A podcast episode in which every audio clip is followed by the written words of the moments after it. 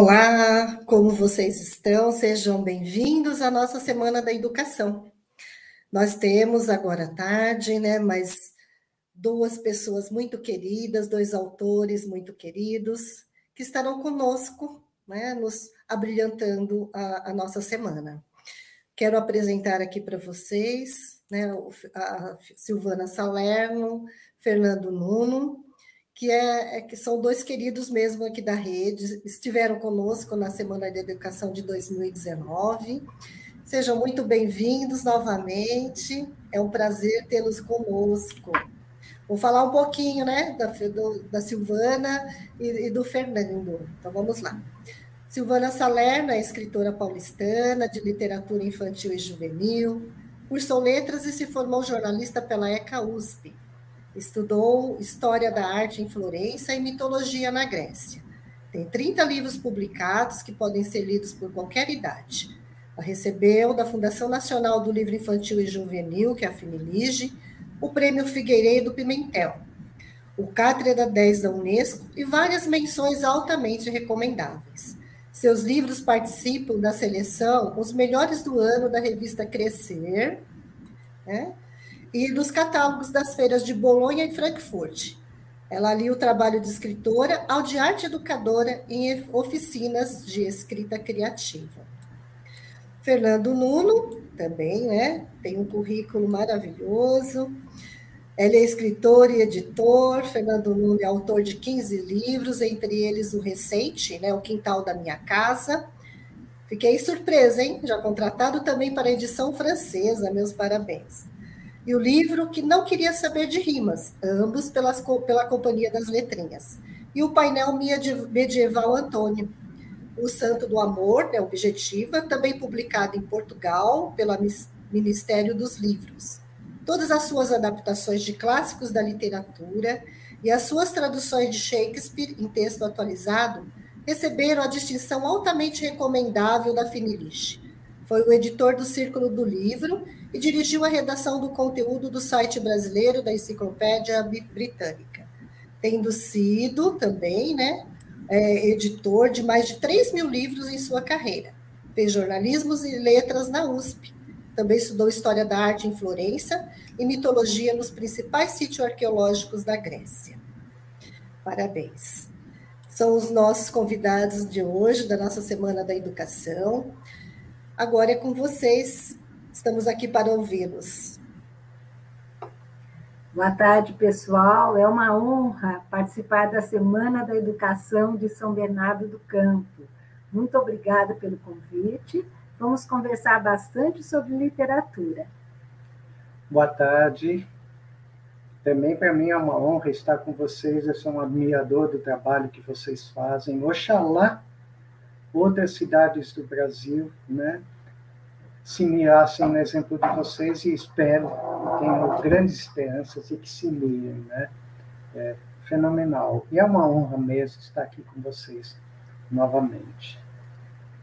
Eu vou falar um pouquinho, nós vamos falar um pouquinho, depois queremos ouvi-los. Vamos fazer uma breve apresentação e queremos ouvir as perguntas de vocês. Então, como nascem as histórias, né? E, e a mediação de leitura. A criança nasce com curiosidade, imaginação e amor pela vida. Todas essas são características da literatura. A criança nasce já prontinha para isso. Como disse Pablo, Pablo Picasso, né, grande pintor, levei uma vida inteira para desenhar como uma criança. Então, se a gente deixar, se a criança tiver um ambiente propício, ela vai desenvolver as artes vai desenvolver o mundo da imaginação, vai gostar de ler contar história, porque isso já vem com ela, né? Eu, vocês que trabalham com mediação de leitura sabem que isso não é nada fácil, porque depende muito do ambiente do qual a criança vem, né? Depende muito é, do modelo, porque a criança reproduz aquilo que ela vê, né? A criança é como um mataborrão, que vai absorvendo tudo. Esse é o aprendizado dela. Se tiver uh, alguém leitor em casa, vai facilitar muito. A escola está fazendo esse papel, né, com a belíssima mediação de leitura. Então, eu, quando escrevo, sou de novo aquela menina cheia que vivia no mundo da imaginação, com a cabeça no mundo da lua, como a minha família falava, né? Vivendo uma outra história, um mundo paralelo, e adorava ouvir contar histórias. Quando eu escrevo, eu sou de novo essa menina, cheia de curiosidade, e escrevo como se eu fosse mesmo uma criança escrevendo para outra criança. Eu entro nessa pele automaticamente, né? Como nascem as histórias, de várias formas, é, eu já tive um sonho muito colorido, maravilhoso, e escrevi este sonho, mas ele não era um livro todo. Aí parei, interrompi, depois de um tempo continuei. Ele ainda não foi publicado. Uma forma que a gente tem né, de, de criar uma história são várias, o sonho é uma delas. A outra forma para mim é ficar bem quietinha dentro de mim, entrar dentro de mim, como numa meditação.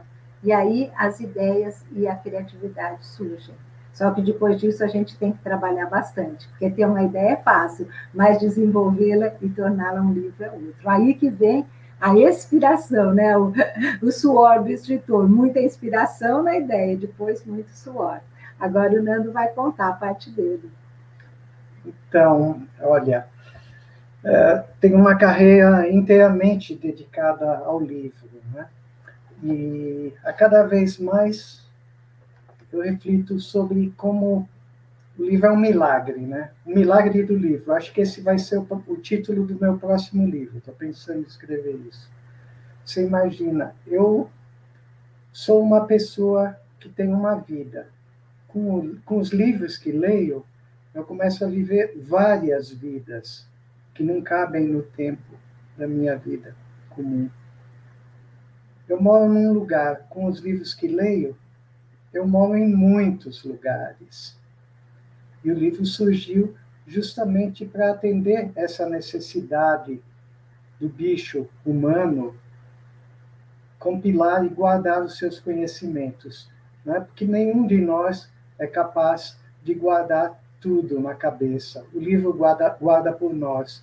E o professor é aquela figura incrível que seleciona, que traz dos livros o que mais interessa ou é mais proveitoso para cada um de nós. E mesmo assim, né, o próprio professor e nós próprios leitores sentimos, nossa, isso não foi suficiente ainda, né? Você imaginou a gente sem livros, né? sem o, o conhecimento transmitido por escrito nas páginas desses objetos maravilhosos. A gente teria que inventar a roda de novo, teria que criar o pensamento de novo. Né? Então, é isso que me fascina nos livros.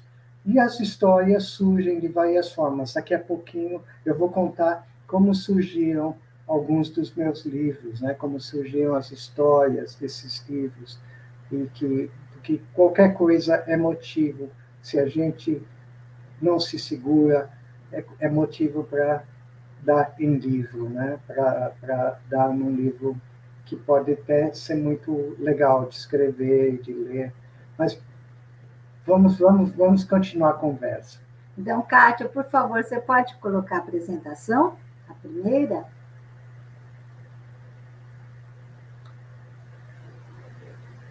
Eu vou ilustrar com alguns livros um pouquinho do imaginário infantil não é? e, e do trabalho do escritor. Como nascem as histórias, a literatura na formação leitora. Não é? Ceci, uma história para ouvir, um livro lançado recentemente pelo Fernando Melo, para o pré-leitor e o leitor iniciante. É uma história incrível, porque ele vai apresentando sons, não é? Toda uma paisagem sonora, sem usar a visão. Só no final da história é que se percebe que a protagonista é cega, mas que ela tem uma percepção incrível do mundo e da vida. Ele no final ele até apresenta uma depois do texto eh, narrativo uma oficina de sons que ele até tem dado nas escolas, né? Como as crianças desenvolverem né, essa oficina de sons com o corpo, com objetos e tal. Então, é tão sutil esse livro que ele não fala nem na sinopse, nem na quarta capa, em lugar nenhum, que essa criança tem este problema. Mas ela está tão inserida no universo com a questão da sonoridade que acabou é, superando, digamos, em, em termos, esse, esse, problema grave. Né? É um livro maravilhoso que já foi premiado, por isso eu selecionei para iniciar esta apresentação. Impossível é da Catarina Sobral, uma autora portuguesa muito premiada, né? E, e, que é muita fantasia, é muita imaginação, não é? Com o universo, com as questões espaciais, com os objetos, próprio para a criança, né? É, da educação infantil e leitor iniciante do primeiro ano é o bem o mundo da imaginação da criança. Ele ganhou o prêmio de melhor livro do ano ano passado. Em que instância? Eu não me lembro se foi da Fenelige, eu acho, é. da Fundação Nacional do Livro Infantil e Juvenil.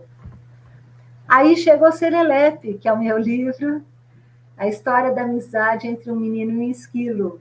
Surgiu quando eu vi um esquilinho em Ubatuba e eu, sinceramente, não sabia que havia esquilos no Brasil.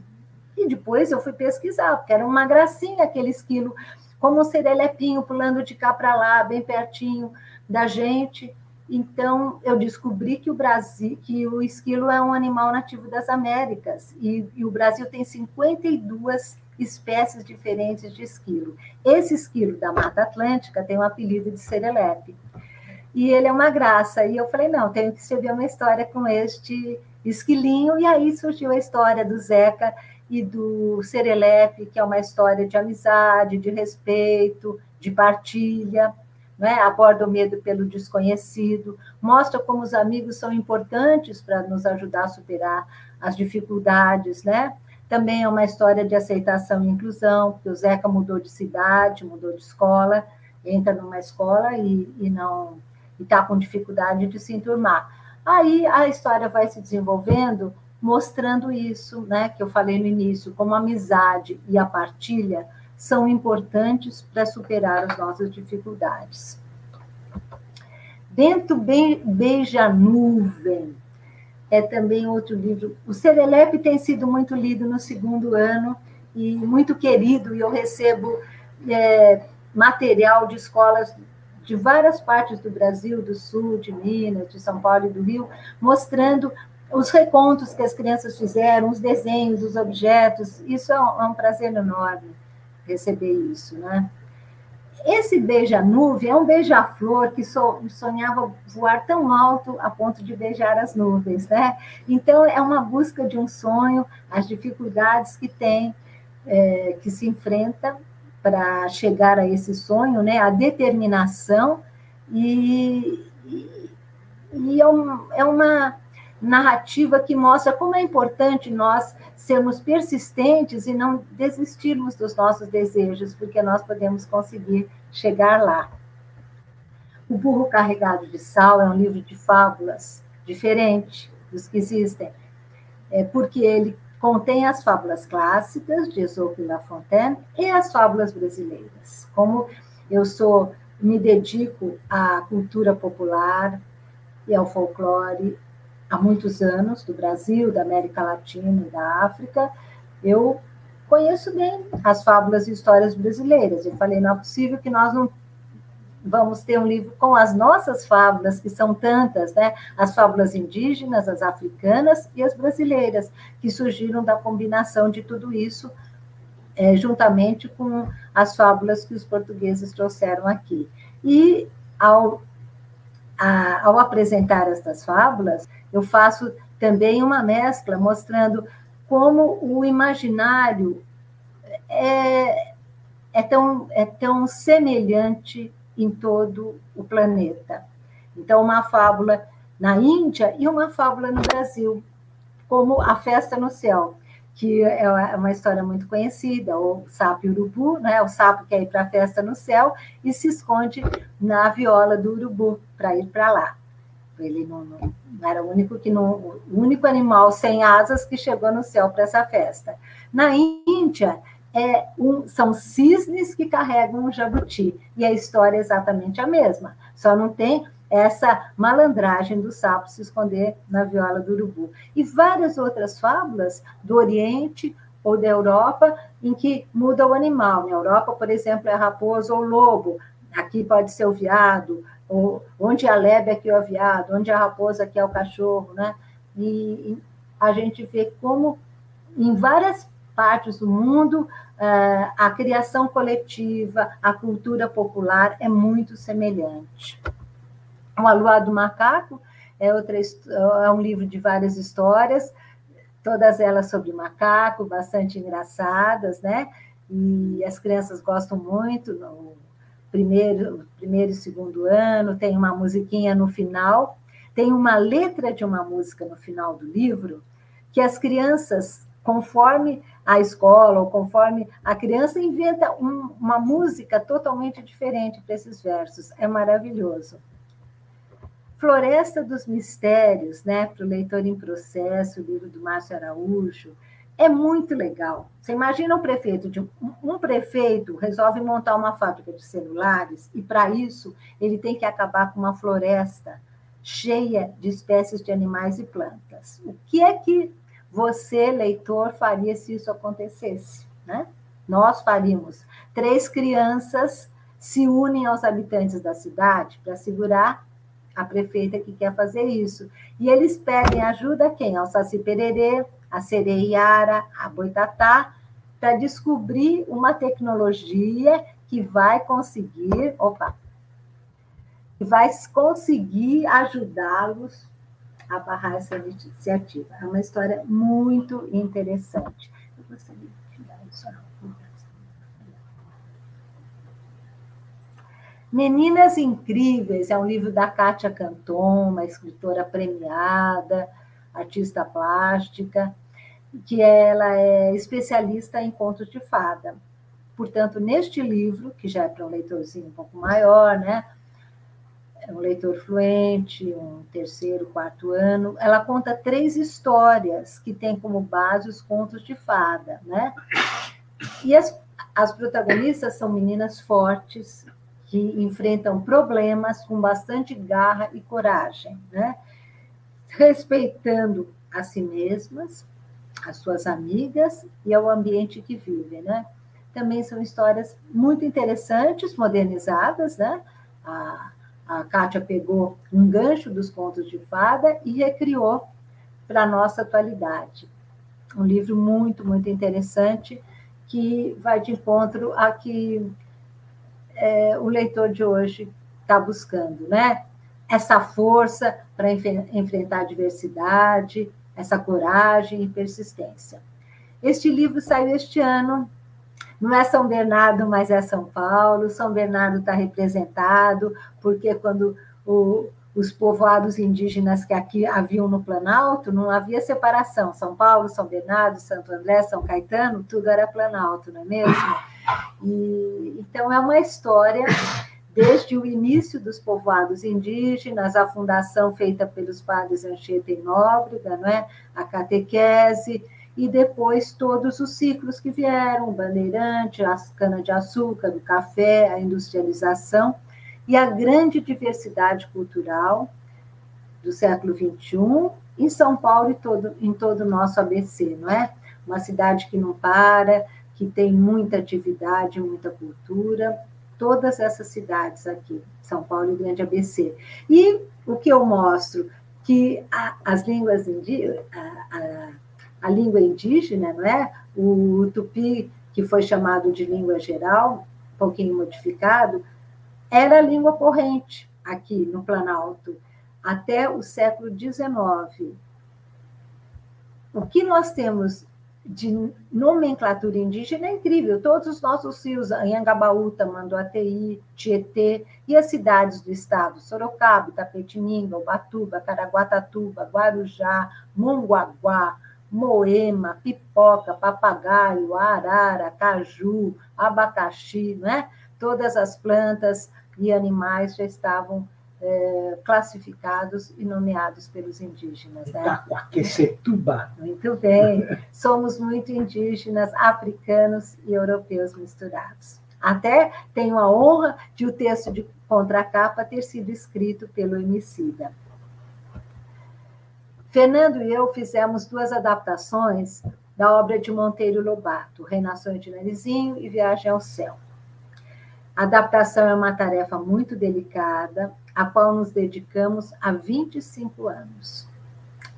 E temos sido bem-sucedidos, porque todas elas têm sido premiadas pela Fundação Nacional do Livro, Cátedra Unesco, etc. Neste trabalho, nós é, entramos em três frentes. Primeiro, o tamanho do livro, Renações de Narizinho tem umas 400 páginas. Como cortar Monteiro Lobato. Não cortamos nada do que ele escreveu de, de próprio, e sim as histórias paralelas, como o Gato Félix, a Chapeuzinho Vermelho, etc., que existem no livro. Segundo, traduzimos, entre aspas, algumas palavras pouco conhecidas atualmente, como enfarear-se, couraceiro e outras. Né? Era, ah, no começo do século XX, uma linguagem bastante diferente da linguagem do começo do século XXI. Né? Há quase 100 anos o Lobato escreveu este livro, há 100 anos. E o que mais fizemos foi eliminar todas as expressões racistas. É, Monteiro Lobato é um grande escritor e, em sua época, ou por seus motivos, não enxergou todo a, o conceito racismo que ele empregou para a tia, a, a tia Anastácia. E eu, por que fiz isso? Porque eu penso assim, uma criança negra que esteja na classe e que ouça qualquer adjetivo indelicado para a tia Anastácia, ou que ela leia isso, ela vai ficar arrasada. Qualquer um de nós ficaria. Então, isso não, a criança não tem o senso crítico. Muitos especialistas estão dizendo que deveria deixar toda Lobato como ele é, falando é, tia, ben, dona tia Anastácia Beisola, Beissuda, cabelo ruim, burra, etc. Não concordo de jeito nenhum.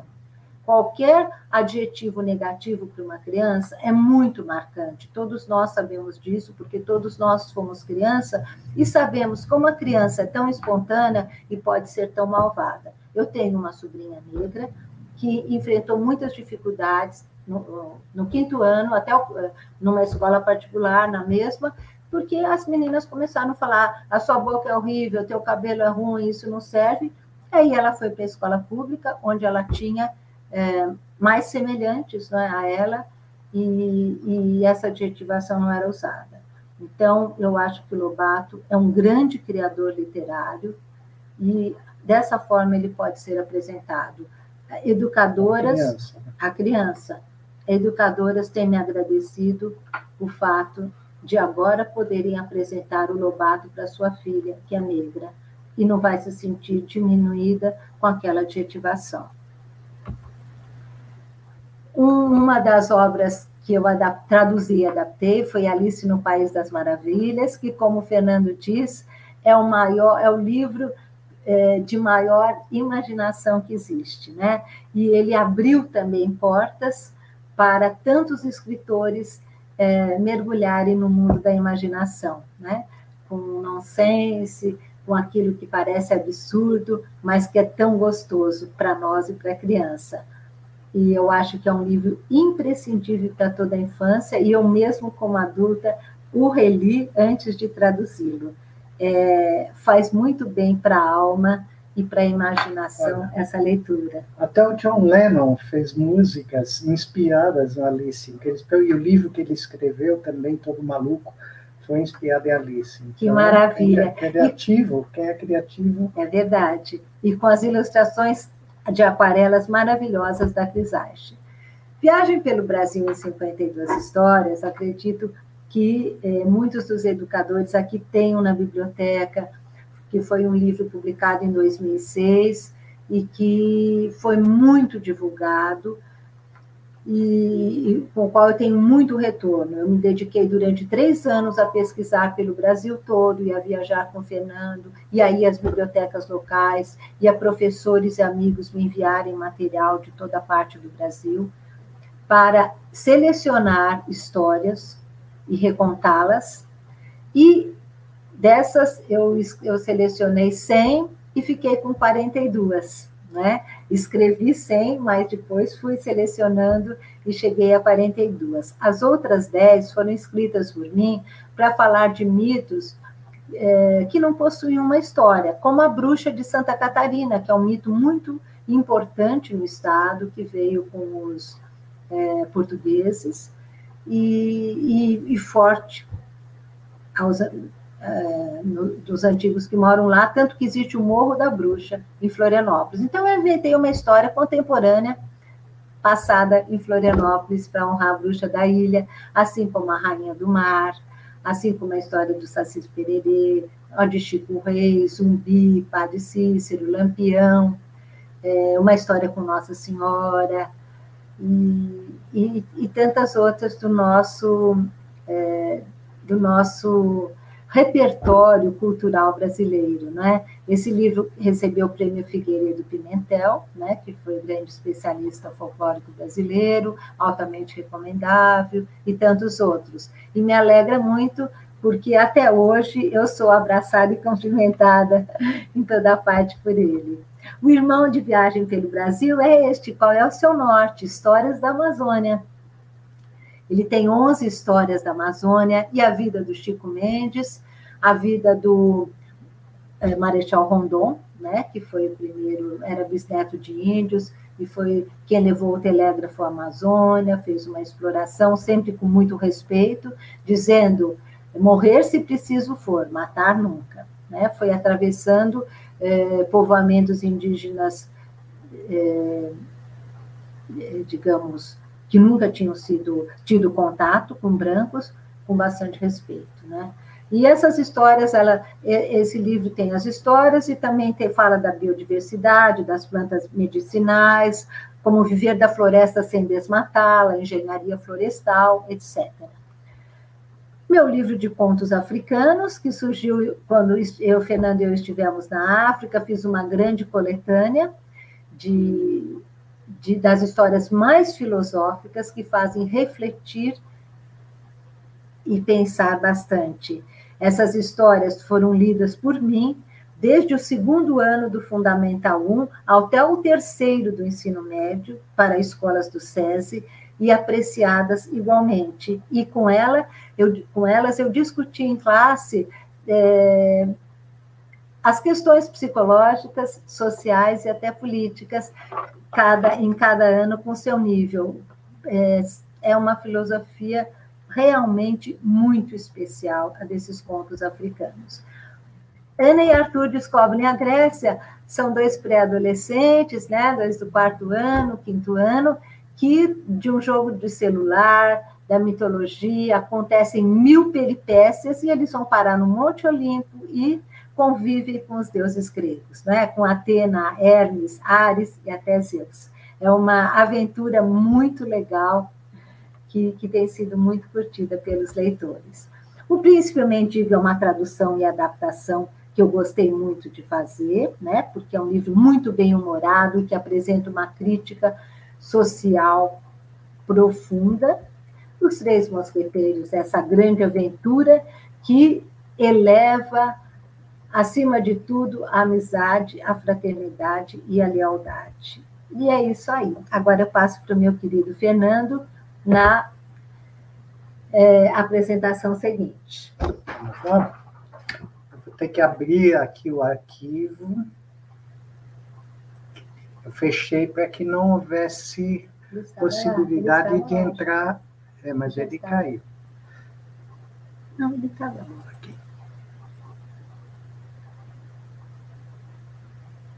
Eu vou pedir um minutinho para vocês. Às Enquanto isso, eu vou falar sobre o príncipe mendigo. Eu só de o príncipe mendigo, eu conhecia a história da troca de papéis. Um mendigo e um príncipe que eram muito parecidos e trocaram de lugar. Quando eu fui traduzir este livro, eu fiquei impressionada como ele é crítico e profundo. Então, vamos lá. Vamos entrar direito essa página. É.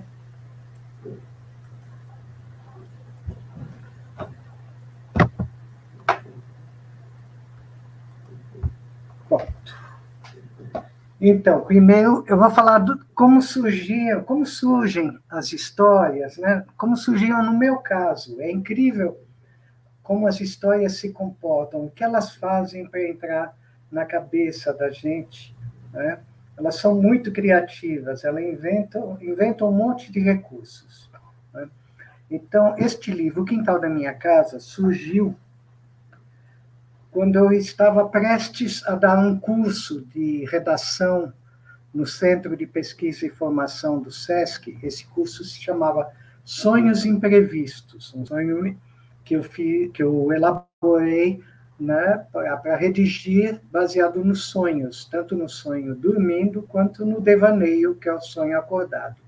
E duas noites antes de eu dar a primeira aula, eu tive um sonho sem imagens, só com palavras, em que apareciam as seguintes frases: O quintal da minha casa tem árvores, o quintal da minha casa tem bichos. Andaram mexendo no quintal da minha casa. Paulo Vanzolini. Eu falei, mas que coisa engraçada, né? O Paulo Vanzolini é um artista, músico, não é? Que criou coisas maravilhosas, músicas incríveis e era biólogo, era, era um, cientista também, né?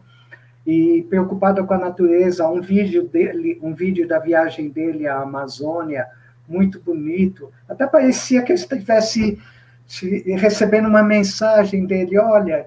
E aí eu ainda não completamente acordado, comecei a pensar frases que iam dando recheio, iam dando complemento a essas. Eu vou me permitir ler algumas, né? Eu não sei se vendo essa capa eu vou conseguir transmitir a página, mas pelo menos a leitura vocês terão, né?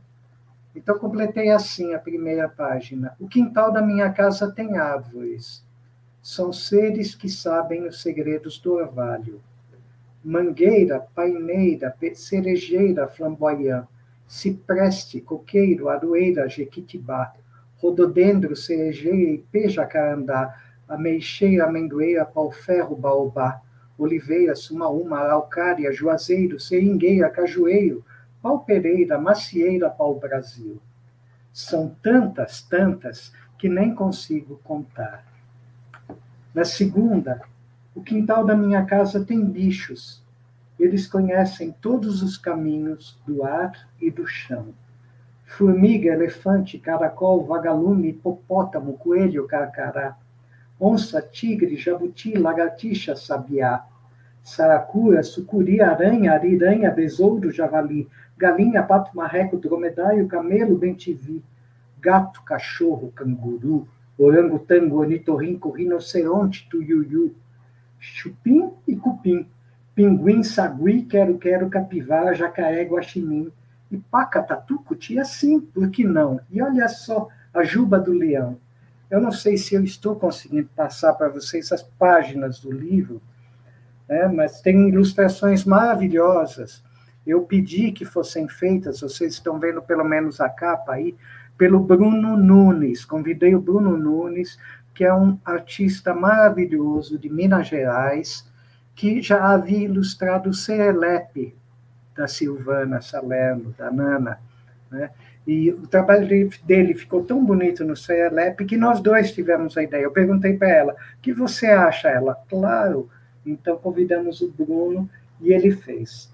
Aí eu fiz outras páginas, como o quintal da minha casa tem tantas plantas, com tantas frutas, e cada flor, e aí eu faço também uma uma lista bem ritmada de nomes de plantas. O quintal da minha casa tem uma lagoa bem grande, onde mares e rios vêm brincar e se misturar. Nesse ambiente moram criaturas das águas de todas as espécies: baleia, sardinha, tubarão, tucunaré, tainha, foca, siri, cachalote, leão marinho, lobo marinho, elefante marinho, tartaruga de pente, dourado, arraia, cuimba, piracanjuba, peixe, mulher, esponja, atum, coral, tucunaré bonito, filhote, caranguejo, crio. E quando veio a maré cheia, acho que até viu uma sereia.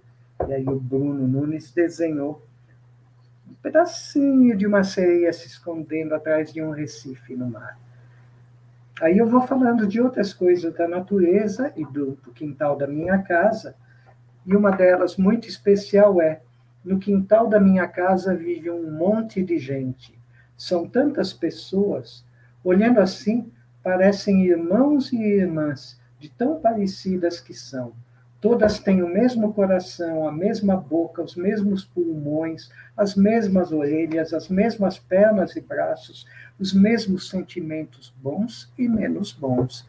E o Bruno desenhou várias, várias pessoas no quintal da minha casa, de todas as cores, quer dizer, uma paleta maravilhosa. O quintal da minha casa contém o universo, e aí também apresento algumas coisas do universo. Mas o quintal da minha casa tem uma coisa que é ainda maior que o universo. Tem fadas, bruxas, dragões, sacis, duendes, monstros e monstrengos, menina invisível, sete anões, João e Maria, Chapeuzinho, Peter Pan, Emília e Visconde de Sabugosa. Também tem Curupira, lobisomem, mula sem cabeça, Yara, mãe d'água, boitatá eu posso brincar e imaginar tudo e todas as histórias. E muito, muito, muito mais. O quintal da minha casa, que é tão grande, fica até pequeno com toda a fantasia que existe nele. A imaginação é maior que o quintal, na é verdade. Só que andaram mexendo do quintal da minha casa. E aí eu dedico algumas páginas a contar sobre algumas coisas não muito boas que andam fazendo no quintal da nossa casa, na verdade. Tudo isso não é só meu, é nosso, o livro esclarece. E o céu ficou zangado, né? o clima mudou. Né?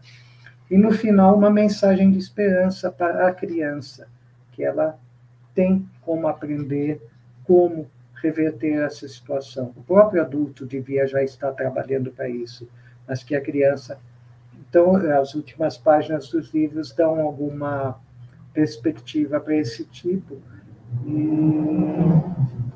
ficou tão bonito, graças principalmente às ilustrações do, do Bruno Nunes, que até o livro já acabou de sair, já foi já foi programada a edição em francês na França, foi contratado por uma grande editora francesa que deixou claro muitíssimo feliz. Então, essa história começou de um sonho imprevisto.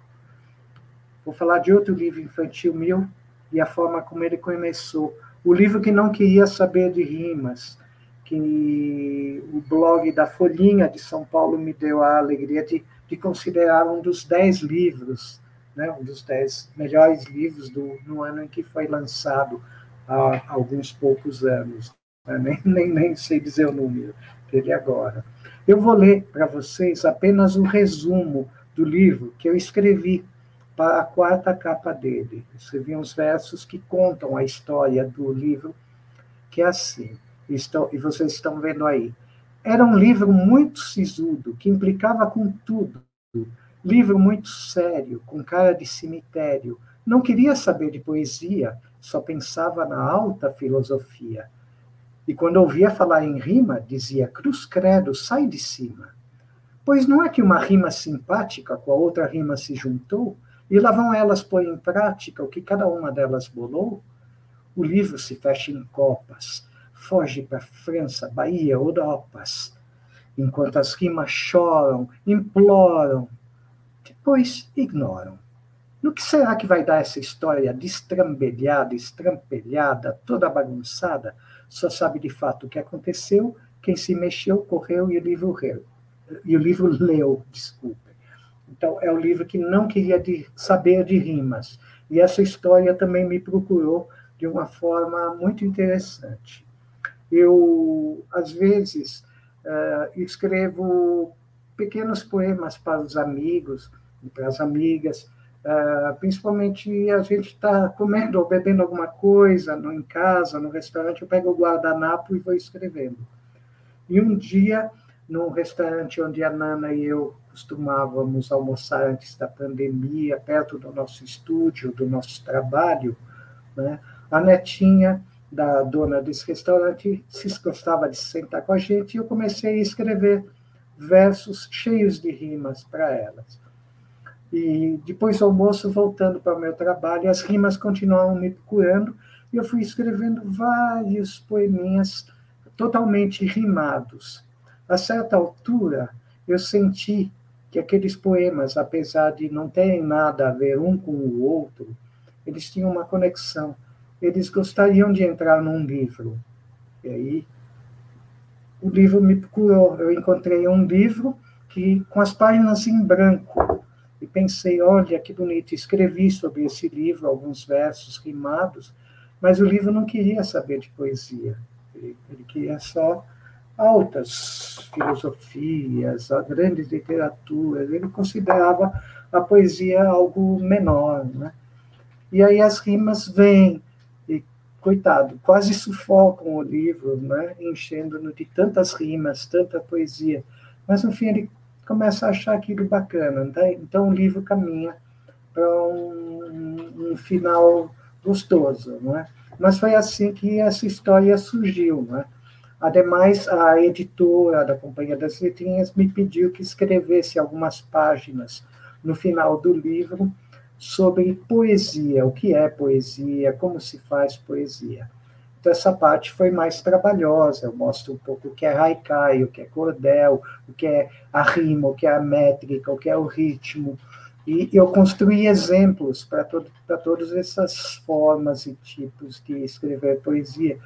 E essa parte me levou três meses. Então, quando às vezes eu estou numa escola e a criançada me pergunta ah, é, ah, quanto tempo você levou escrevendo esse livro? Eu digo, levei uma tarde e três meses, né? uma tarde para escrever a história e três meses para fazer o complemento do livro. Ah, me dedico muito a recontar clássicos. E como é que essa história começou? Aos oito anos, no fim do ano, minha professora me deu de presente Robinson Crusoe, adaptado por Monteiro Lobato. E foi ali que eu descobri que existiam esses livros escritos há 200, 300 anos, que uh, eram difíceis de ler, mas eu ainda não sabia, porque comecei a ler as adaptações, como essa de Monteiro Lobato. Né? Comecei a colecionar adaptações de clássicos, e fui estudar línguas, passei a ler os clássicos no original, aquelas versões com mil páginas, 800 páginas, 1400. Muitas vezes na língua, passei a ler nas línguas originais, e aí descobri que uma coisa que mantém vivos os clássicos, que são que estão entre as principais criações da humanidade, né? Eles são elementos constituintes muito importantes dessa minha tese, O Milagre do Livro. Né? Eles transmitem história e conhecimento ao longo dos séculos, dos milênios. Né? Então, ah, percebi que estava na hora de eu passar para uma nova geração essa minha paixão. Então, eu iniciei recontando o Robinson Crusoe, né, muito fiel ao original. Eu fiz o um recorte dos trechos que que eu acho mais interessantes. Né? Todo clássico sempre diz alguma coisa que não está escrita nele, é o que eu conto.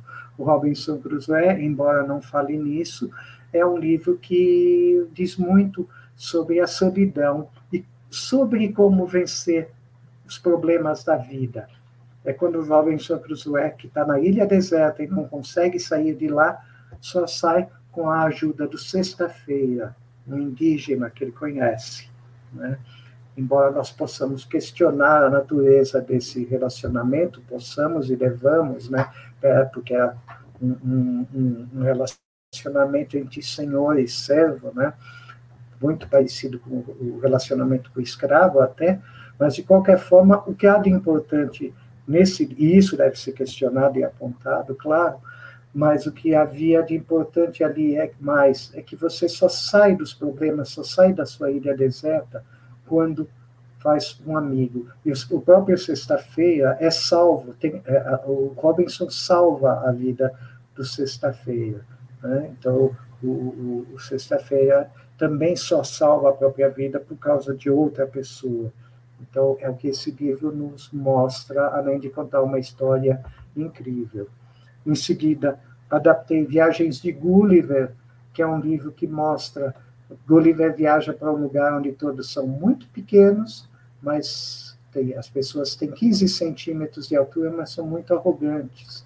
Depois vai para um lugar onde as pessoas são gigantes de estatura, não é?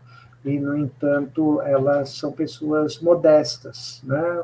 não tem nenhuma arrogância. Então, um livro está me mostrando que, primeiro, o arrogante é pequeno e o solidário, o altruísta é grande.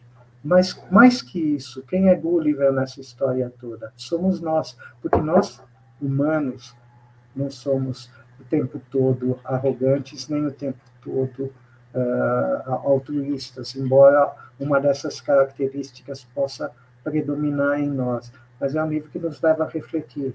Moby Dick, né, que mostra o ser humano em confronto com a natureza, né, com o animal, o que qual é o malefício que isso pode causar para o ser humano. E, por fim, também traduzi Júlio Verne, porque é um dos meus encantos na, na, na infância, né? a viagem, né? a volta ao mundo em 80 dias, é, esse, essa, essa coisa de a gente estar num lugar e estar em todos os lugares ao mesmo tempo que o livro nos permite. E a viagem ao centro da Terra, e onde fica o centro da Terra? O centro da Terra é onde estamos nós. Né? Mas o centro da Terra também é aquele lá, o objetivo, o geográfico. Então, o, o legal, esse livro me faz pensar nisso, né? Como é, como é bacana a gente descobrir que o centro da Terra pode estar no outro e também em nós, ou ele está em nós, mas também está no outro. Então, aprender sobre isso, refletir sobre isso, né? Não, não vou fazer isso aqui, senão a gente uh, não vai concluir a apresentação hoje em tempo. Né? Também, uh, a pedido até da Companhia das Letras, que na época ainda não levava livros para a escola, uh, me pediam que criasse uma coleção para eles, então eu inventei a coleção Germinal, que é tocada principalmente pela Silvana Salerno, a Nana, que escreveu a maior parte dos, dos livros, eu fiz para ele a Rainha Margot, uma, uma coleção de livros de adaptações de clássicos maiores que tratam de assuntos de conteúdo histórico e social mais forte, como Germinal, que a própria Nana recontou, e a Rainha Margot, que eu, que eu contei. A gente traduz do original, das línguas originais, e depois faz o nosso recorte, digamos assim, bastante fiel aos originais. Outra paixão minha, essa de adolescência, foi William Shakespeare, eu não sei dizer como, mas talvez por ser já quando eu era adolescente um personagem muito, uma figura literária muito uh, falada, não é? Eu passei tardes na biblioteca pública, na biblioteca municipal Mário de Andrade, aqui de São Paulo, lendo as peças de Shakespeare e as biografias dele. Até havia uma feita por Victor Hugo, autor dos Miseráveis, que eu amei. Né?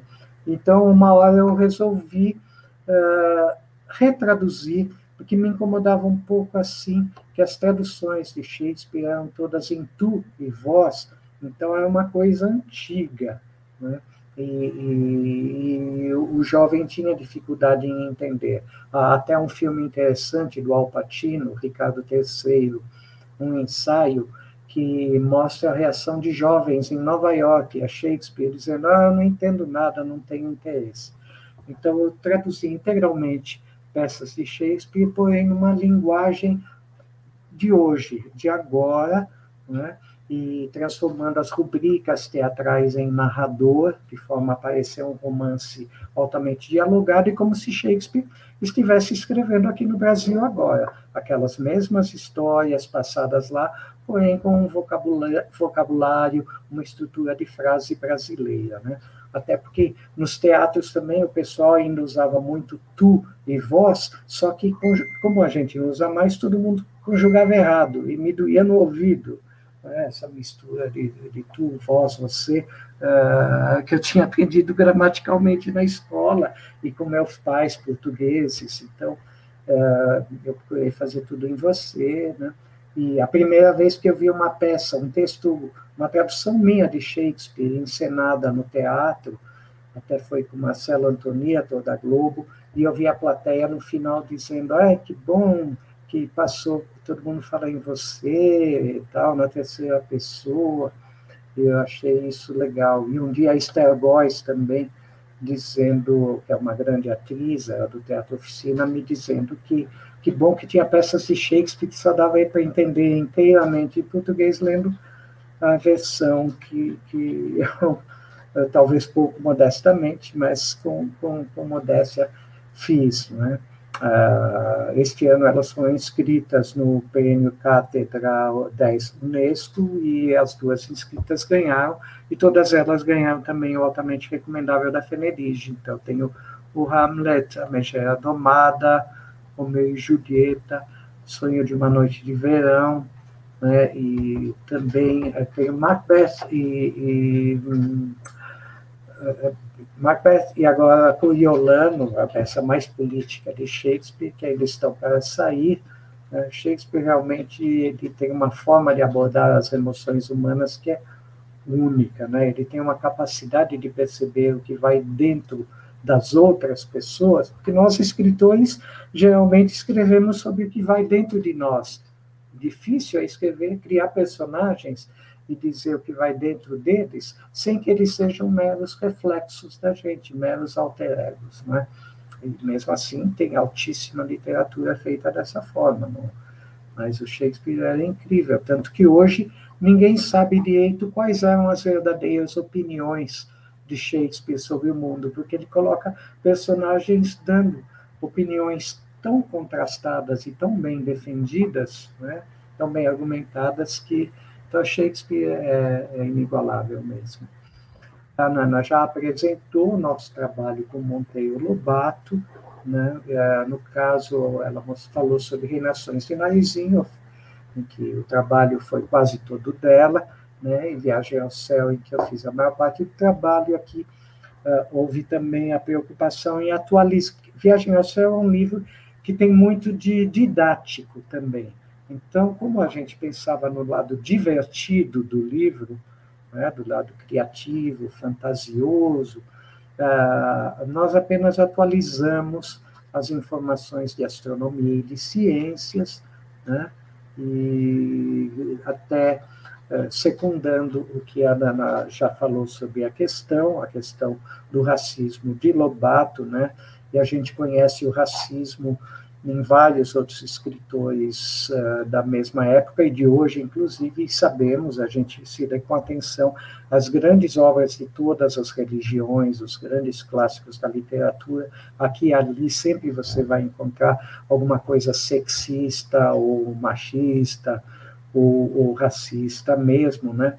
E, e, no entanto, a maioria das pessoas ainda não denunciou isso, não percebeu, ou se preocupa mais com o lado divertido. Então, no caso do Monteiro Lobato, acho que deve ser apontado, sim, tudo que é reprovável, né? E, porque isso também é uma coisa que há uma evolução na mente do, do digamos, do inconsciente coletivo, ou do consciente, eu diria, consciente coletivo da gente, de, de descobrir essas impropriedades, e, então isso deve ser apontado principalmente onde há maturidade para isso, entre o adulto e o adulto saber conversar sobre isso com a criança. Mas, como bem disse a Nana, você apresentar Monteiro Lobato como uma coisa divertida, né, em classe, e a classe tem crianças uh, negras, ou digamos que o livro dele falasse uh, sei lá, tirasse uma linha com as pessoas cegas, vai. ou, ou surdas, e aí tivesse cego ou surdo na classe, ia se sentir mal, né? E não ia aproveitar o lado criativo, né? Monteiro Lobato, como bem diz a Ruth Rocha, né? Que, que foi muito inspirada por ele e é talvez a maior autora de infantis viva hoje, ela e a Lígia Boyunga e a Ana Maria Machado, elas uh, se inspiravam muito em Lobato, mas em Lobato quem? Em Lobato criador, criativo, né? Então, todo o poder, a imaginação.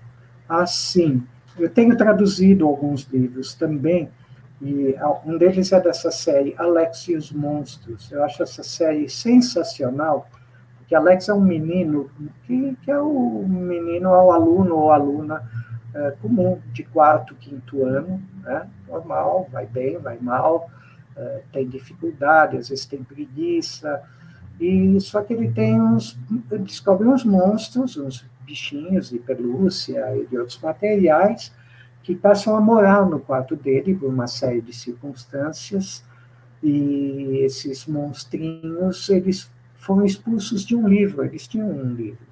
E eles sentem muita saudade de livro. Então esses monstros fazem muita bagunça no quarto do Alex e ajudam o Alex a ir melhor na escola, nas aulas, a se relacionar melhor também na escola, onde tem alguma dificuldade de relacionamento. E, mas eles só sossegam quando Alex conta para eles a história de algum livro.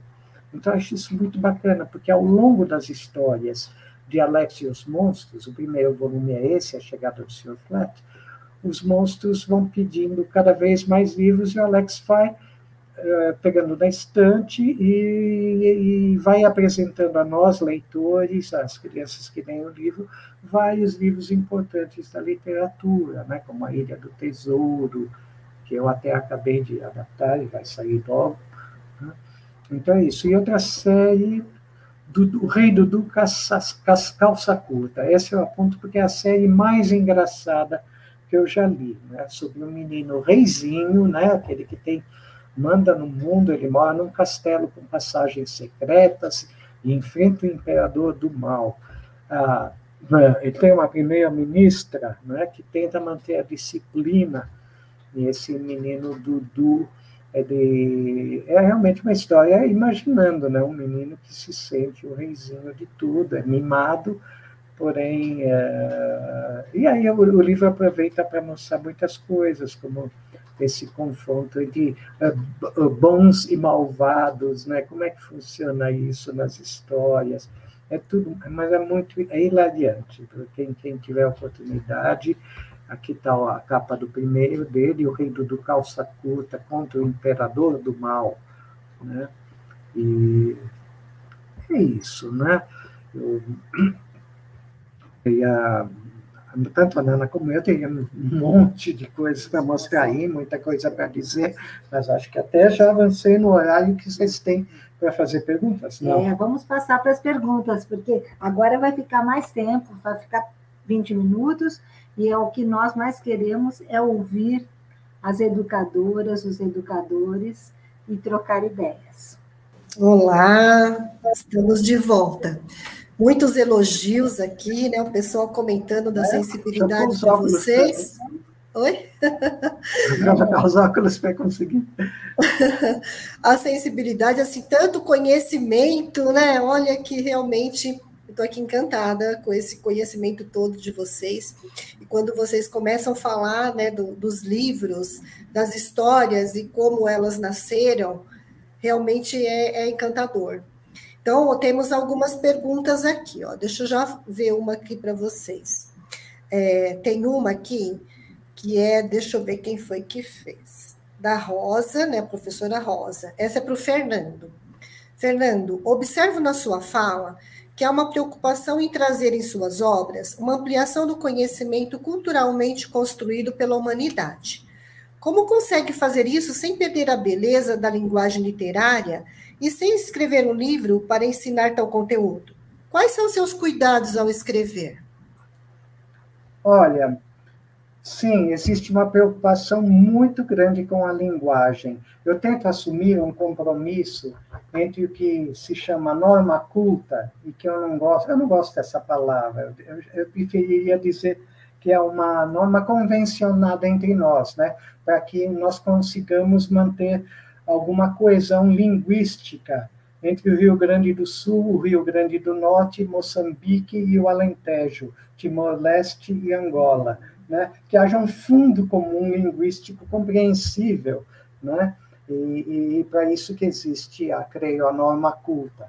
Mas os falares regionais são também muito importantes. É importante ser universalista né, e conhecer bem a nossa aldeia. Então, eu tento assumir um compromisso entre a linguagem informal, coloquial, né, de modo que a criança compreenda, o adolescente que eu estou escrevendo. Eu digo que eu escrevo para todas as idades, como disse a Nana, o que a gente escreve pode ser lido, acredito, com proveito por qualquer idade, e tudo que a gente recebe uh, de retorno vem nesse sentido, nos reassegurando quanto a essa decisão. Então, é um compromisso entre a linguagem informal coloquial e a linguagem dita culta, não é? Então, gramaticalmente, tudo correto, mas Uh, evitando as formas pedantes, as formas uh, muito eruditas, e colocando um pouco de dificuldade, porque, como eu digo nas escolas, uh, quando vou, infelizmente não tenho tanto tempo assim para ir, mas quando tenho a oportunidade de ir, eu digo para as crianças: olha, eu faço, eu sei que é difícil um pouco, não é? que vocês não entenderam algumas palavras, algumas expressões, não é? Mas não é que eu seja malvado, a não ser que eu seja o seu malvado favorito, não é? O malvado preferido. Mas porque é a oportunidade que vocês têm de aprender, de crescer. Eu adorava que os meus livros, que os livros que eu lia, tivessem e tenham ainda coisas que eu não conheço, porque nelas que eu posso crescer. Eles têm, digamos, 80% que eu já sei, é ótimo. Né? mas 20% para pesquisar, perguntar para a professora, perguntar para o professor, pesquisar no, no, dicionário, na enciclopédia. Eu gosto da pesquisa no meio impresso, né, nos livros, porque é, é o conhecimento mais consolidado. Né? Na internet a gente se arrisca muito a pegar muita coisa ainda errada, não consolidada, mas também vale a pena, claro. Né? Então, não sei se respondi direito à pergunta, mas essa a preocupação que norteia no terreno da linguagem o nosso trabalho. E também, quando eu reconto um clássico, quando nós recontamos clássicos, a fidelidade ao original. A gente não inventa episódios na história, nós fazemos recortes. Robinson Crusoe, por exemplo, ele tem uma passagem pelo Brasil, ele mora um tempo no Brasil, ele assume a cidadania daqui, então, eu valorizo muito isso na minha versão, que as feitas em outros países, e mesmo no Brasil, nem percebem às vezes. Outro dia eu vi uma versão americana que falsificou a história do Robinson, a história original. Colocaram o Robinson tendo morado na Bahia, numa fazenda de tabaco. Ora, no original, isso como eu fiz na minha versão, que é ele morando na Bahia e trabalhando com cana-de-açúcar. Tá? Entendo. É muito, muito interessante essa sua colocação. Bom, nós temos tem uma outra aqui, que é da uma orientadora pedagógica, é da Lucimara Esteves. É, ela primeiro ela coloca assim: agradeço o compartilhamento de tanto conhecimento e amor pela literatura. Isto me transportou à minha infância, rodeada por livros e pelo encantamento de conhecer o mundo, viajando através das leituras. Aproveito para perguntar: qual a sugestão de vocês para redespertar o encantamento pela leitura no professor que já perdeu a paixão pelos livros? Olha a pergunta, hein? Responder? Podemos responder juntos. Tá, posso. Olha, realmente cada pessoa, né, cada cabeça é uma sentença, né? Mas e eu estou tentando dar uma de Shakespeare, me imaginar no lugar da professora assim, né? O que eu descobri é que, claro, o que melhor transmite uh, essa, essa paixão é a paixão do professor, é a nossa paixão, mas ela está falando de uma pessoa que perdeu essa paixão, não é? Uh, talvez começar a prestar atenção em outras artes primeiro, olhar muito, uh, uh, conhecer pinturas, aprender um pouco mais sobre música, e depois dá um descanso para a literatura. né? e depois voltar para a literatura e pegar assim, uh, não precisa ser, não precisa ser as minhas adaptações é da Nana, mas livros desse tipo que são mais introdutórios. Outra coisa que ajuda é começar a escrever, é ela praticar a chamada escrita automática.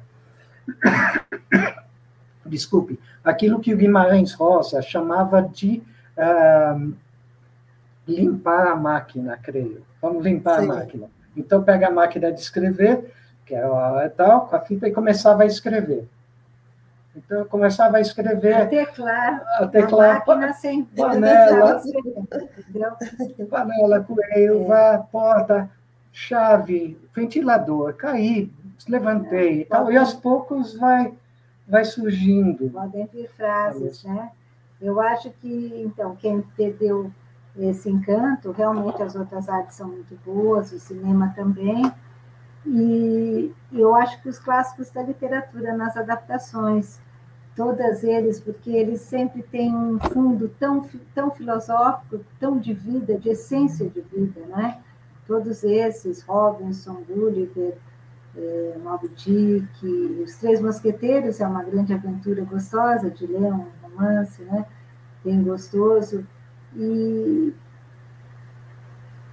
acredito que esses contos africanos tão filosóficos são muito interessantes. Eu mesma fiquei muito surpresa com a, a repercussão desde o Fundamental 1, início do Fundamental 1, até o fim do ensino médio, incluindo EJA, como uma simples história de duas páginas proporcionou tanta ideia, tanta discussão e tanto debate. Ao fim dessa mesma história que eu contei em todas essas turmas, eu, eu falei para o pessoal: vamos agora comentar o que essa história diz para vocês. E aí eles começaram a vir e a trazer, né? É, eu acho que essas histórias do folclore elas são nossas, né? São as nossas raízes e, e os clássicos são as nossas raízes retrabalhadas, né? Por um escritor que se aprofunda na essência da vida. E quando a gente está fora disso, nada melhor do que mergulhar na nossa essência. Né? E mergulhar na nossa essência, além de ler, é escrever, fazendo um diário. Né? Um diário é uma coisa tão legal. Eu, eu indico isso para toda criança. Ah, não gosto muito de escrever. Faz um diário rapidinho. O que aconteceu na sua vida hoje? Duas, três palavras, não se preocupa isso daí é, é, vai ser uma riqueza incrível para o resto da vida. E com o tempo você pode ir desenvolvendo e esse diário se tornar um verdadeiro romance e desenvolver a escrita. Olha, Sim. eu me lembrei de outra coisa que eu acho que ajuda, pelo menos a minha ajuda, é, é o humor. Então, é, um clássico, por exemplo, Viagem ao Centro da Terra é um livro que tem humor. As pessoas não percebem muito, porque acham ah, livro de aventura. Mas a minha versão eu procurei preservar muito, acentuar um pouco esse traço humorístico do livro. Não aquele humor barato, escachado, é um humor bastante até sutil. E essa série que eu estou traduzindo, essas duas, tanto Alex e os Monstros, e em especial O Rei Dudu Calça Curta, que tem um humor incrível. Isso ajuda a gostar de livro. Com certeza ajuda a criança. O professor, não sei, professor talvez fosse mais viagem ao centro da Terra mesmo. Ok. Bom, vamos ver aqui se nós temos mais uma pergunta. Acho que temos sim. Tem uma professora que ela disse assim: é, ela falou que o Fernando já falou um pouquinho sobre isso, né? Eu acho que ela está querendo saber mais um pouquinho da Silvana. Ela escreveu assim: ó, Silvana, querida, de onde vem tanta sensibilidade para escrever magnificamente para crianças? Sou sua fã. Que lindo que você falou sobre Picasso. Abraço. Ah, muito obrigada, muito obrigada. Nós temos que buscar a nossa criança interior, não é? Quando buscamos a nossa criança interior, somos mais felizes, porque, porque a nossa criança traz a imaginação e traz também é, a naturalidade. Não precisamos nos preocupar tanto com os outros, com a sociedade, com os limites, até onde vamos, né, como fazer e tal. essa naturalidade, essa espontaneidade são muito importantes para a nossa vida e para a nossa arte também. Para os meus alunos de escrita criativa, eu sempre eu vejo que cada um escreve com a sua personalidade e essa é a riqueza.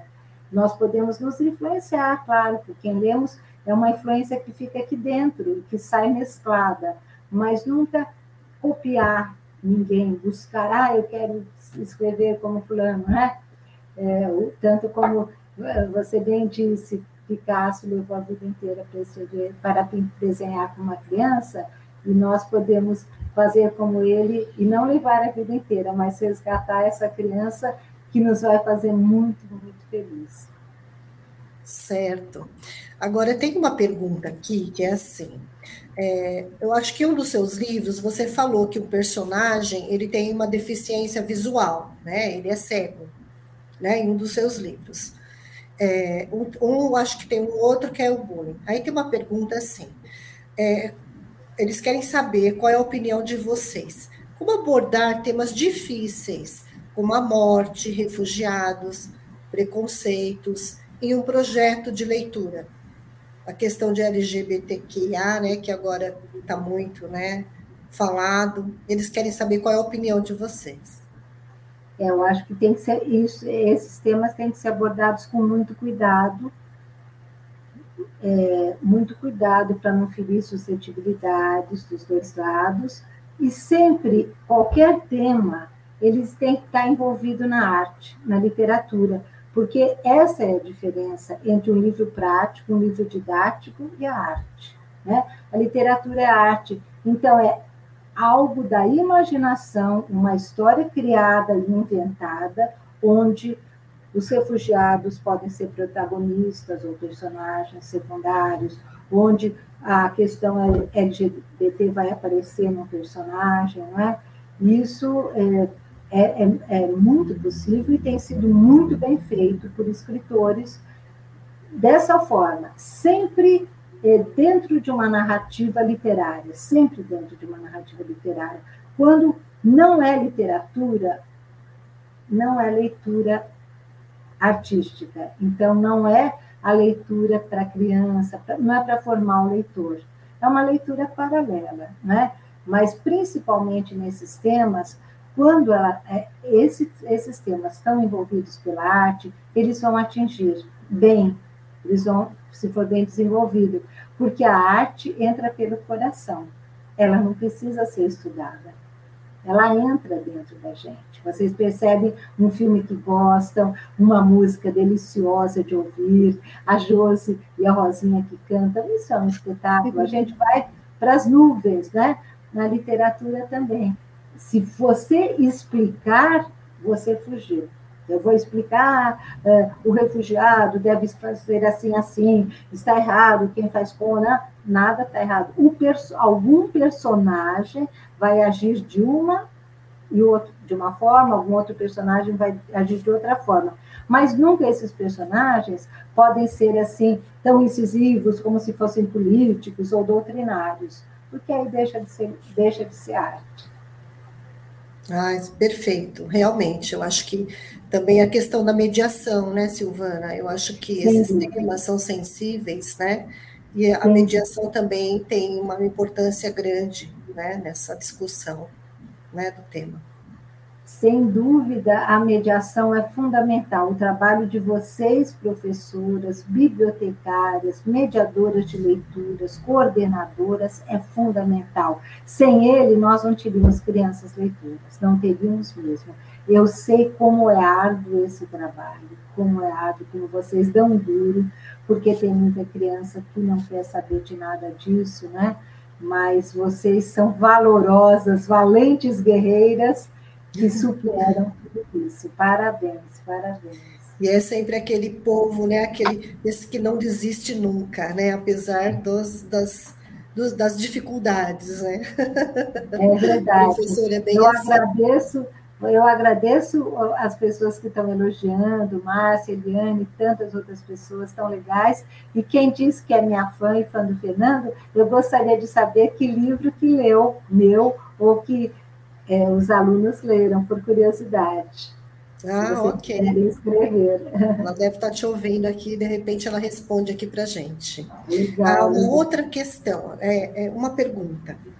É, essa é, é, sou eu, né, que estou fazendo, Josi. Qual foi a experiência de vocês com a leitura, o livro e as crianças nesse período de pandemia? Olha, nesse período de pandemia, nós, nos primeiros meses, ou quase no primeiro ano, nós tivemos muito pouca experiência, porque as escolas estavam recolhidas, não é só, mas agora em 2021 é que houve essa experiência, uh, primeiro com as crianças todas em casa e depois, mais recentemente, agora com parte das crianças na sala de aula ou no auditório da escola e outras à distância.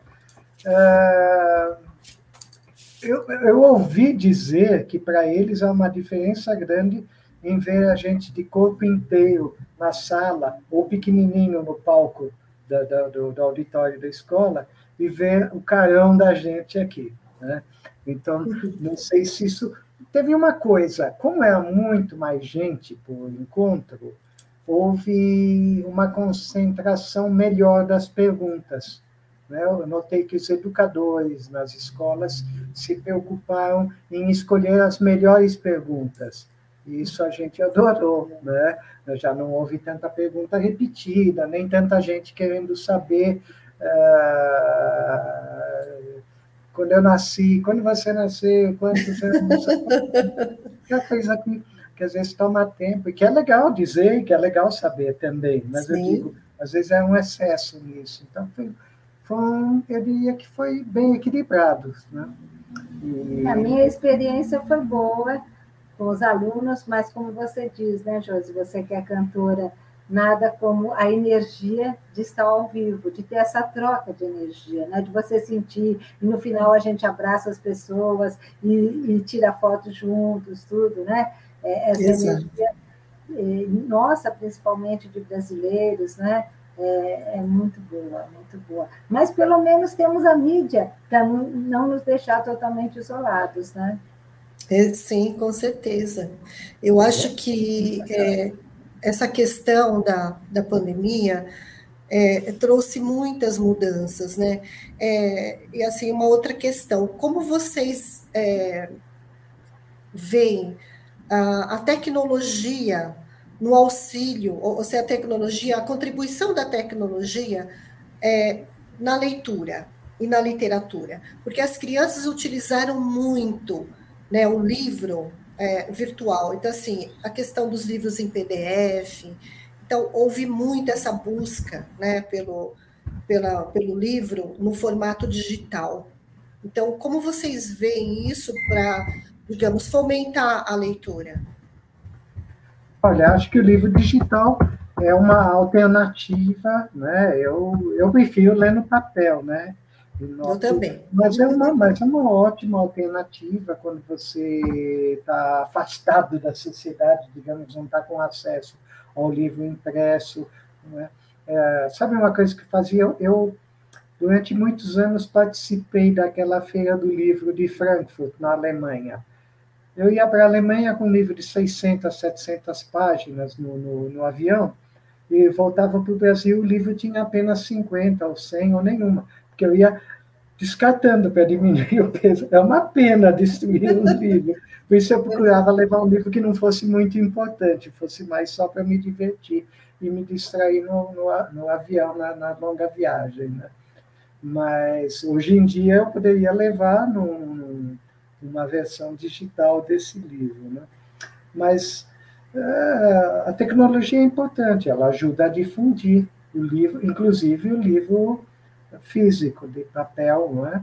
é? pode ser divulgado por meio das tecnologias. Muitas vezes é comprado, né? a pessoa compra um livro de papel, não na livraria, embora ache melhor ir à livraria, porque na livraria você escolhe entre um monte de livros, quando não está bem decidido, ou você foi com a intenção de comprar um e compra aquele mais um. Né? Isso. Mas, uhum. o digital te auxilia o acesso ao, até aos livros físicos. É, as pesquisas mostram que o livro físico está muito à frente e que as vendas é, né, não, não, não afetou tanto. Nós temos vários livros em e-book e físicos. Os, livros físicos vendem muitíssimo, mais do que os e-books. E, e, e, no fim, não sei se a diferença de preço não é tão substancial assim. É, né? O livro uhum. você tem, você anota, você depois que você leu, não quer ficar com ele, dá para o amigo. Que é a coisa mais gostosa, né? De compartilhar livro, troca um livro, combina com o seu amigo, né? Assim que ele tiver lido aquele, passa para você, você passa para ele, e aí os gastos diminuem e você sempre vai ter boa leitura. É verdade. Essa troca, né? Eu acho que essa troca do livro, a gente sempre dava, por exemplo, eu adoro dar livro de presente de Natal, que eu dou para os meus sobrinhos livros, né? Apesar deles serem aqueles, aqueles agora, né, leitores de tela, você está sempre, tá sempre né, com a telinha mas eu não deixo de, de, de, dar um livro, porque eu acho que o prazer de você ter um livro, você pegar o um livro, né, você sentir as páginas, você virar a página, isso que o Fernando falou. Eu acho que esse é o prazer né, da leitura também, de você estar ali com ele, o livro na mão, virar as páginas, sentir o cheiro, isso é, isso para mim é, é verdade. Voltar né? para o começo do livro, ler de novo, né? Exato. Leva o livro para onde você quer, é muito legal, é muito. Exato, é. Mas é isso. E a leitura é, é um encantamento, né? Eu acho que as é. crianças precisam mesmo voltar a ter esse encantamento, os professores precisam voltar a ter professores encantamento pela precisam. leitura para transmitir isso para os seus alunos. Exatamente, é Josi, porque o amor, a paixão ela é contagiante. Quando o professor, o mediador, tem essa paixão, ele contagia. Ele Se ele contagia, tiver paixão pelo artesanato, pelo desenho, vai contagiar. Se tiver pela leitura, vai contagiar. Verdade. Eu me lembrei até aqui, para né, a gente diz que o livro para criança, né, a criança aprende a gostar de livro muitas vezes com o livro estando ali no meio dos brinquedos, né? A criança Sim. pequena se habitua ao objeto livro né? e que não devemos uh, dar bronca à criança e, e, e sempre ficar bravo com a criança porque a criança destruiu um livro, né? como, como destruía um outro brinquedo qualquer. Então, eu me lembrei disso por causa daquilo que eu falei, que eu destruía um best-seller enquanto ia lendo na viagem, né? O livro também existem alguns livros que têm essa função, né? E, e o nosso amor pelo livro é manifestado até até dessa forma. Né? Exato. Né? Então, na, na infância é isso, a gente dá o livro na mão da criança pequena e não se chatear se a criança estragar aquele livro. É, porque assim, a gente percebe, né, nós que trabalhamos com o livro, com a leitura, nós percebemos que tem muitos professores que têm medo de deixar a criança pegar o livro e estragar. Não, a gente, ele guarda o livro, ele mostra o livro de longe. Não, gente, tem que dar na mão, tem que deixar a criança sentir. Se hum. vai estragar, depois a gente substitui. Eu acho que é, o encantamento é esse, você pegar o livro na mão. É, exatamente. E proporcionalmente são poucos os estragados. Eu não me conformava. Sim, ela não estraga. É. Eu acho que é uma questão, né? De é. você também conversar com a criança, falar da importância né, do livro. Então, tudo isso que a criança essa aprende. responsabilidade, depois que ela conhecer o livro, despertar nela essa responsabilidade de manter Sim, o livro para outro né? leitor, né? Porque ele é um objeto para vários leitores. Exato. Essa criança pequena gosta que contem a mesma história muitas e muitas vezes. O mesmo livro é lido inúmeras vezes para a mesma criança, geralmente. É. Bom, é, nós estamos já no nosso horário. Mas eu tenho só uma coisinha para te falar. A professora respondeu, não sei se você viu na descrição do vídeo. O nome dela é Eliane. A professora Eliane, eu perdi a resposta. Ela falou. Ela leu, então ela falou que o livro que ela leu é aquele Volta ao Brasil em 52 histórias. Ah, Viagem então, pelo Brasil. Ah, é a Viagem legal. pelo Brasil em 52 histórias. Que legal, que bom, Eliane. Meninas é um colocaram. Queridos mesmo, que bom. É um livro. E ele é um clássico. Muito... Esse livro seu é um clássico nos nossos espaços. É um clássico. tem muito de mim, tem bastante de mim dentro dele. É muito é. bom. Fico muito Olha, feliz. meus queridos, muito grata né, por vocês estarem conosco na nossa Semana da Educação. Foi um prazer revê-los, né? E ter vocês de volta né, em São Bernardo. Eu acho que assim, agora Opa. nosso próximo encontro tem que ser presencial para a gente poder se abraçar, não é? Isso mesmo, isso mesmo. Com certeza, com certeza. Agradeço muito a você, Josi, a Kátia, a querida, a Rosinha, a Sandra, a toda essa equipe maravilhosa de educadoras, bibliotecárias, professoras, coordenadoras, diretoras que formam o cidadão brasileiro. A responsabilidade de vocês é enorme, porque vocês estão pegando uma criança que vai ser o cidadão, né? Que vai conduzir a nossa pátria, ajudar a conduzi-la, né? Parabéns, Sim. gente. Muito, Muito grata. Quero agradecer também aos profissionais, aos profissionais da educação que estiveram conosco, né? Que deixaram aqui as suas perguntas, colocaram as suas, né? É, as meninas colocaram aí no link as suas observações Sim, sobre a palestra, que agradecer, que elogiaram, né? É. E a educação, e aí nós temos mais aí, mais ainda, né? Mais semana da educação ainda. Temos Com mais certeza, dois dias. uma semana maravilhosa. É. Muito Muita coisa para ver. Obrigado, Muito parabéns a vocês pelo Fernando trabalho. Silvana. O que a Muito Ana grata. falou é o que eu tinha a dizer também. Obrigada por todos os elogios e e endosso os meus elogios a vocês, professoras e educadoras queridas. Até a próxima e bom trabalho. Beijo, fiquem com Deus. Beijo.